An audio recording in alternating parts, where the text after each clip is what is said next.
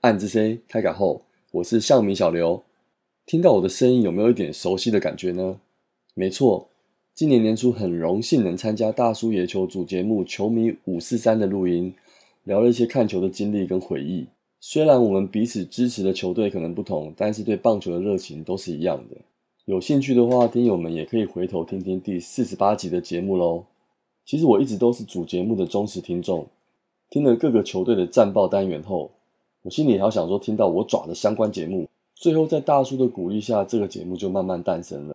得知同时间应该会有另外一个相对的节目，我觉得很好啊。有越来越多人的投入在这个环境，相信也会越来越好。我在想，可能有一些节目的内容会相同，可是心得或许会不一样。这相对也能补一些互相没有看到的观点。总之，就请大家都能多多支持喽。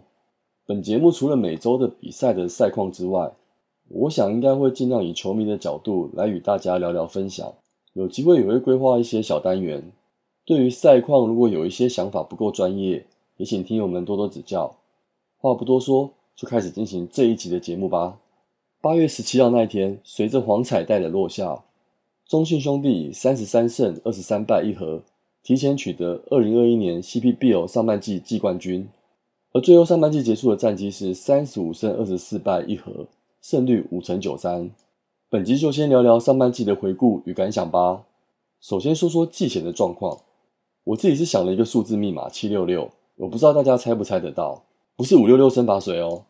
好啦，其实是说好不提的七年六亚，以及接手兄弟向后第六位总教练林威柱的上任。祝总在二军已经培养了三年，拿下了两年的二军冠军。接手一军后，重视态度，治军严谨，普遍也受到象迷的支持。不过也有些质疑的声音，还记得年初的新闻吗？练球禁止听音乐，就有些球迷会酸言酸语。其实当时我就觉得，能够适应职场的规定，这是球员的本分。如果能够配合教练团的运作，打造出好成绩，这应该是可以期待的。第二点，开季洋将的隐忧。二零二一年季前，各队洋将均被禁赛。本队去年表现优异的洋将米兰达转战了韩职，罗杰斯很晚才签约。备受期待的欧尼尔体检没过，所以没有签约。不过还好有续签德保拉，再搭配莱弗利以及另外一个有日职经历的加百利，但对比其他队开季羊头阵容，算是蛮堪忧的。第三点，战力阵容方面，土头王牌黄恩寺调整进度赶不上开季，郑凯文转先发，造成四五号先发其实很不稳定。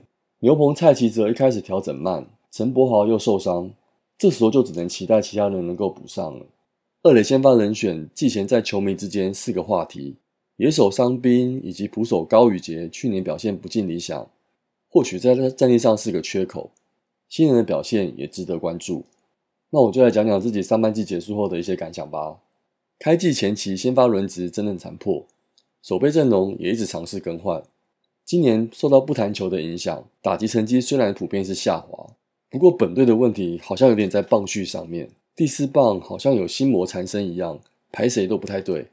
站在球迷来说，我一开始看到四棒詹呢在打的时候，看他压力这么大，结果打不好，除了惋惜之外，我是也只能努力啦。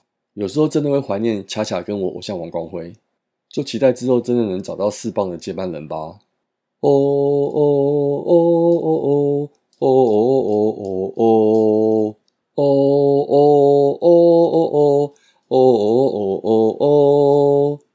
正敏，彭正敏，安打全垒打，彭正敏。好吧，怀念归怀念，继续说到战绩。因为每队都有各自的问题，所以基本上球队战绩还是保持在前段班的。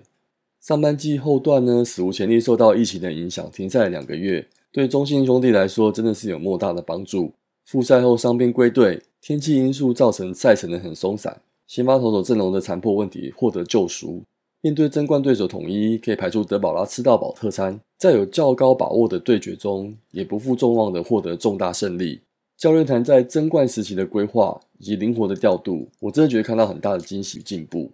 基本上感想可以说是一句话：人助天助，领为助，半季冠军就水到渠成啦。接下来就检讨一些需要检讨的部分吧。打击方面，以各项数据来说，都排前段班的第二位置。值得注意的是，全垒打数排名第一哦。